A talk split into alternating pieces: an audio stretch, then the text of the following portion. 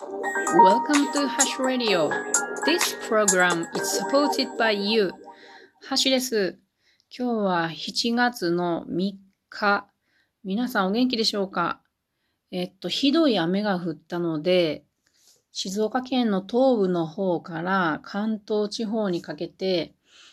えー、災害が起きたりしていますが、皆さんのところは大丈夫でしょうか？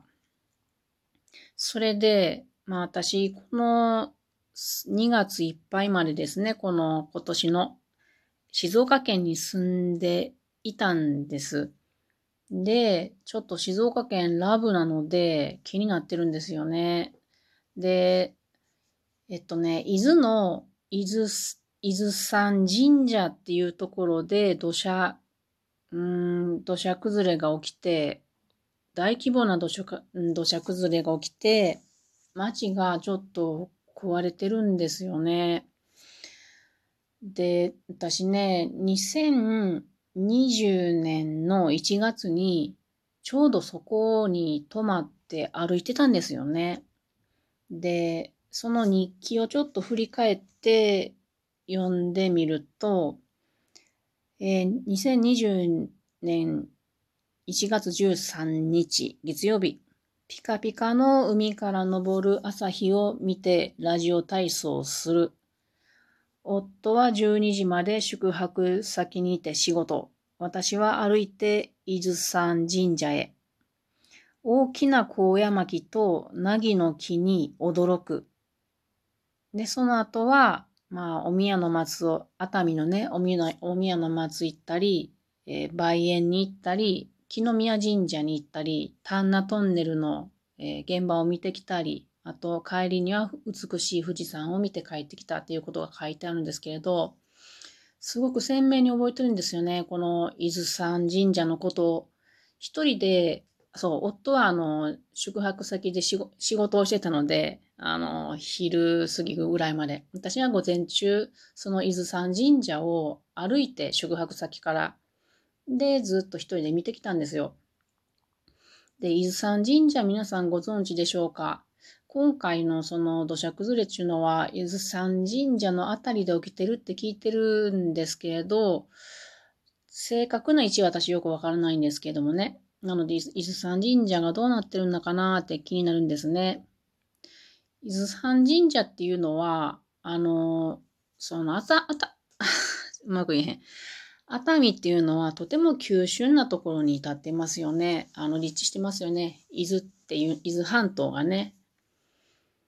で、その、伊豆っていう名前がそもそも、湯が出る、湯がいずるところっていうことで、伊豆っていう名前がついたそうなんですね。なので、神聖な名前なんだと記憶してます。それで、その、伊豆山神社の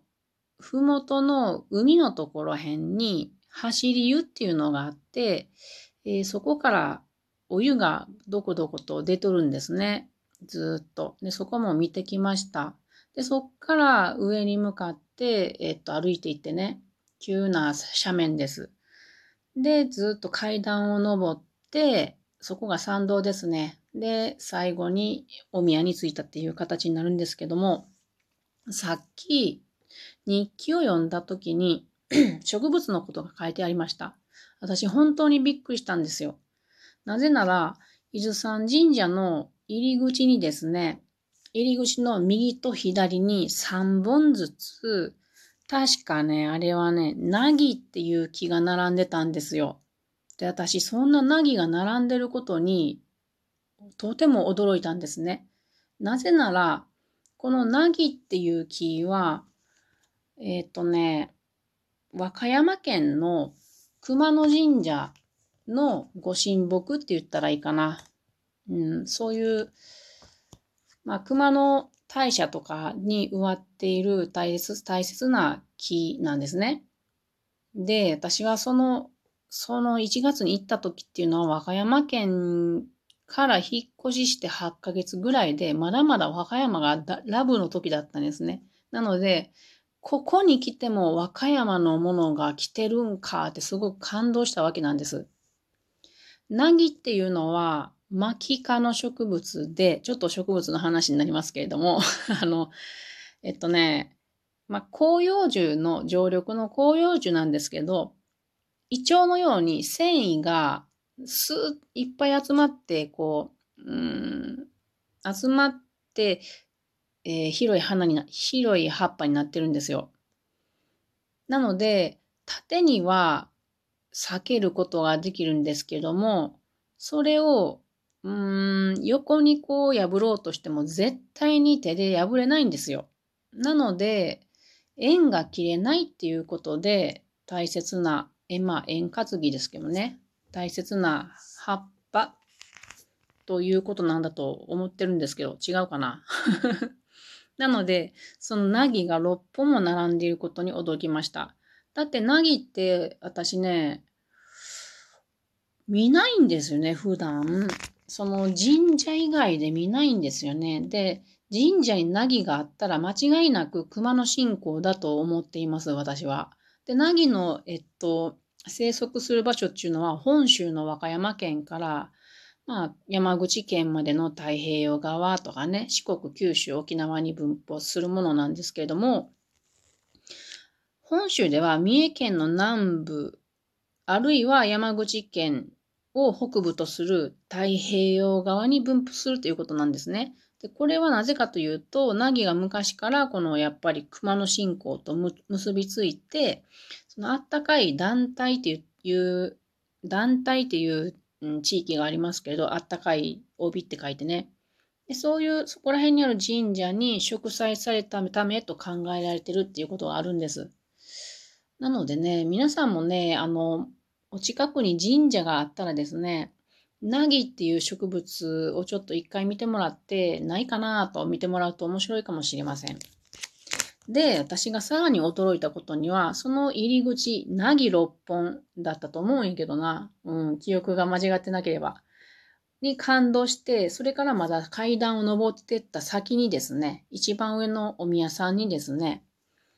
ドーンと、高野巻っていう植物があったんですよ。で、ここで私またまた驚きました。一人です。ただただ驚いてました。あの、高野巻っていうのは、これは高野巻科っていう植物なんですけれど、あの、針葉樹でね、なんて言ったらいいかな、まあ、あの、松みたいな、針みたいな葉っぱなんですけど、あの、傘が開いてるような形なんですよね。で、私がなぜこれを驚いたかっていうと、この名前の通り、これまた和歌山県の高野山に縁がある高野巻なんですね。あの、空海さんの高野山です。だから、また和歌山かと思って、こんな一番上の大事なところにめちゃくちゃ大きな高野巻があって、これはここは絶対に高野山と関係があるんやなと思って神社の言われを読んだところ、やはり高野山と関係があったんですね。何やったかなちょっともうあやふやになったけれど、伊豆高野山とか言われてたんかなだからね、なんかあの、それまで住んでいた和歌山の底力っていうのを痺れたわけですね。この静岡の東の伊豆山っていうところに来てまで。なので、すごく印象に残った伊豆山神社でした。うん。なのでね、あの、高野巻とか、あの、まあ、お宮さんももちろんそうなんですけど、その、高野巻、なぎの金もどうなってんのかなってちょっと心配になっております。まあ、そんなことよりももちろん、あの、そこに住んでいる人たちのことが気になりますけれども、なんといっても、やはりそこら辺、地域地域の神社っていうのはとても大切な心の拠り所なんでね、うん、気になりますね。というわけで今日は、えー、伊豆山のあたりの土砂崩れから気になった植物目線のお話をしました。えー、っと、なんか言ってない気がするんやけど、何やったっけ？あ、そうそうそう。じゃあ最後に、あの、今日の解雇の様子をちょどっと話します。まあ、15、15頭みんな元気ですけれども、あのね、一頭ね、一番ブクブクのでっかいやつが一頭ね、一瞬糸を吐いたんですよ。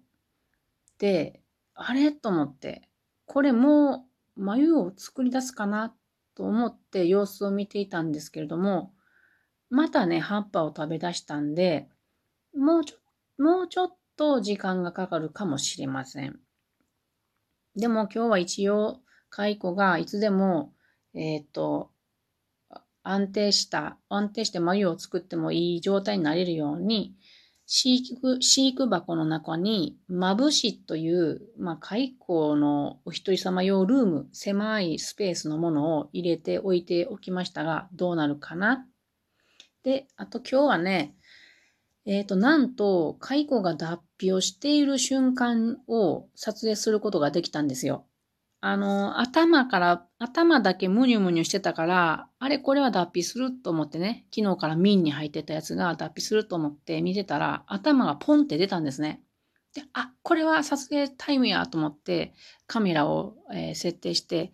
撮ったので、それからちょっとね、5分ぐらいの間ですけれども、え、興味のある方は、え、概要欄のリンクから見てみてください。それでは皆さん、stay safe! またね